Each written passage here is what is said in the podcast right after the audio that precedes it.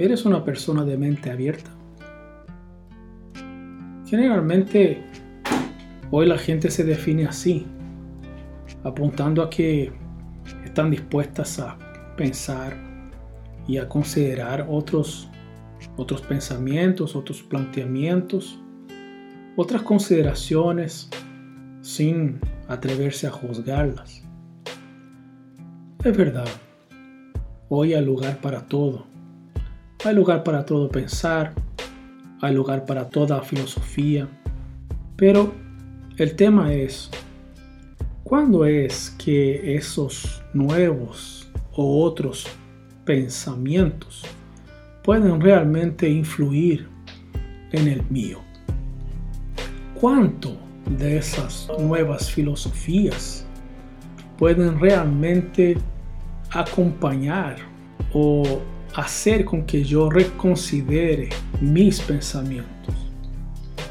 Una cosa es que yo pueda aceptar que el otro piense de la forma que quiera, pero ¿será que yo soy tan humilde así a punto de considerar que si el otro tiene una verdad, esa verdad puede que sea una verdad por sobre la mía?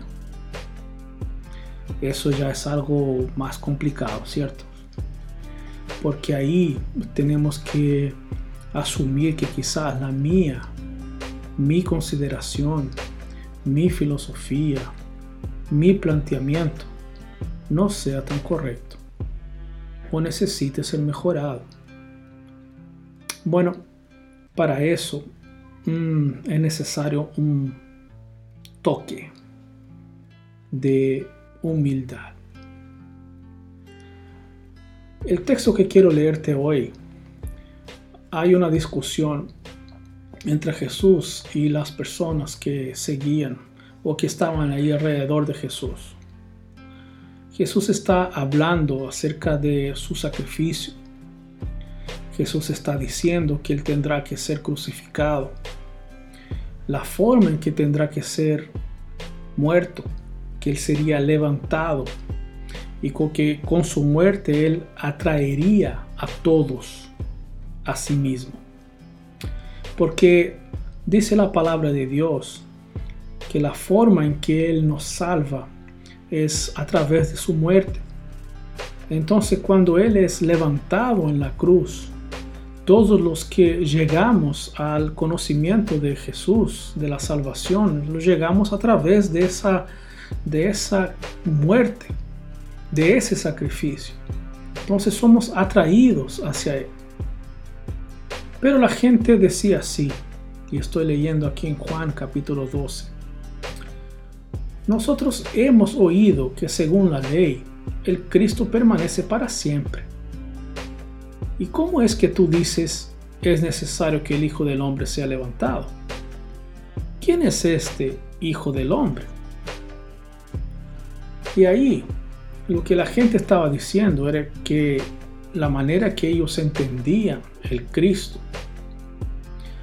era un Cristo triunfante, un Cristo que permanecía, un Cristo victorioso, un Cristo que no padece, un Cristo que no muere.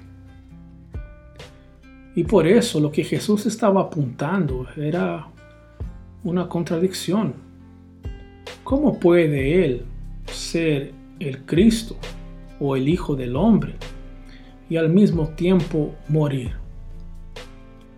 Entonces eso no cuadraba con el concepto que las personas tenían acerca de este Hijo del Hombre, de este Mesías, de este Cristo.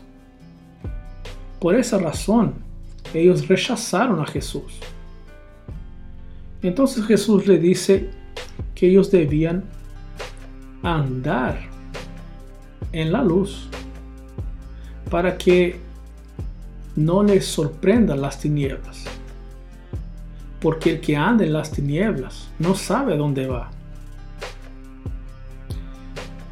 Pero ellos no comprendieron lo que Jesús estaba diciendo.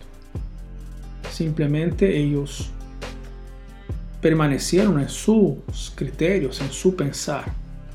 No dieron oportunidad a lo que Jesús estaba planteando. Quedaron en sus propios pensamientos. Y según lo que Jesús dice, permanecieron en tinieblas. Entonces la pregunta es, eh, ¿cuán dispuesto estás tú a replantear tu pensar y tus consideraciones al respecto de Jesús? Porque el tema no es cuán diversa puede ser la vida o las posibilidades de tener o mantener una filosofía de vida. Porque eso nosotros ya lo tenemos establecido en este mundo. Hay muchos caminos, hay muchas propuestas, hay muchos ideales.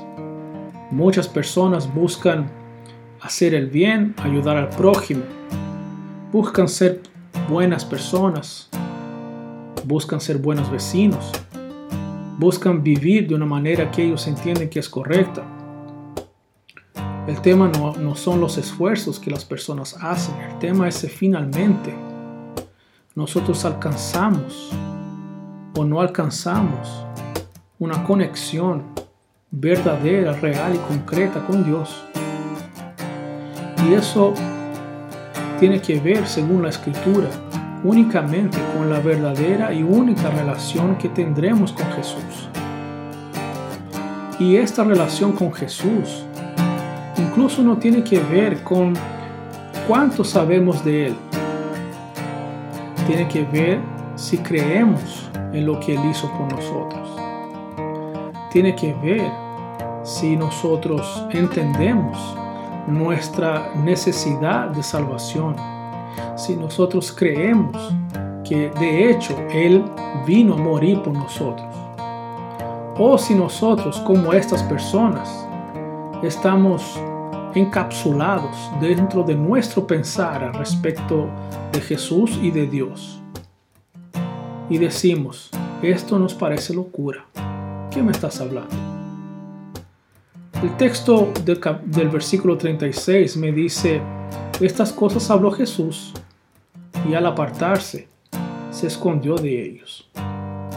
Ojalá, después de escuchar esas cosas, Jesús no se aparte de ti, sino que a encontrar un corazón preparado, Jesús siga trabajando en tu vida y tú puedas seguir conociendo a este Jesús porque Él es el único Salvador, Él es el único Señor. Que Dios te bendiga. Un gran abrazo.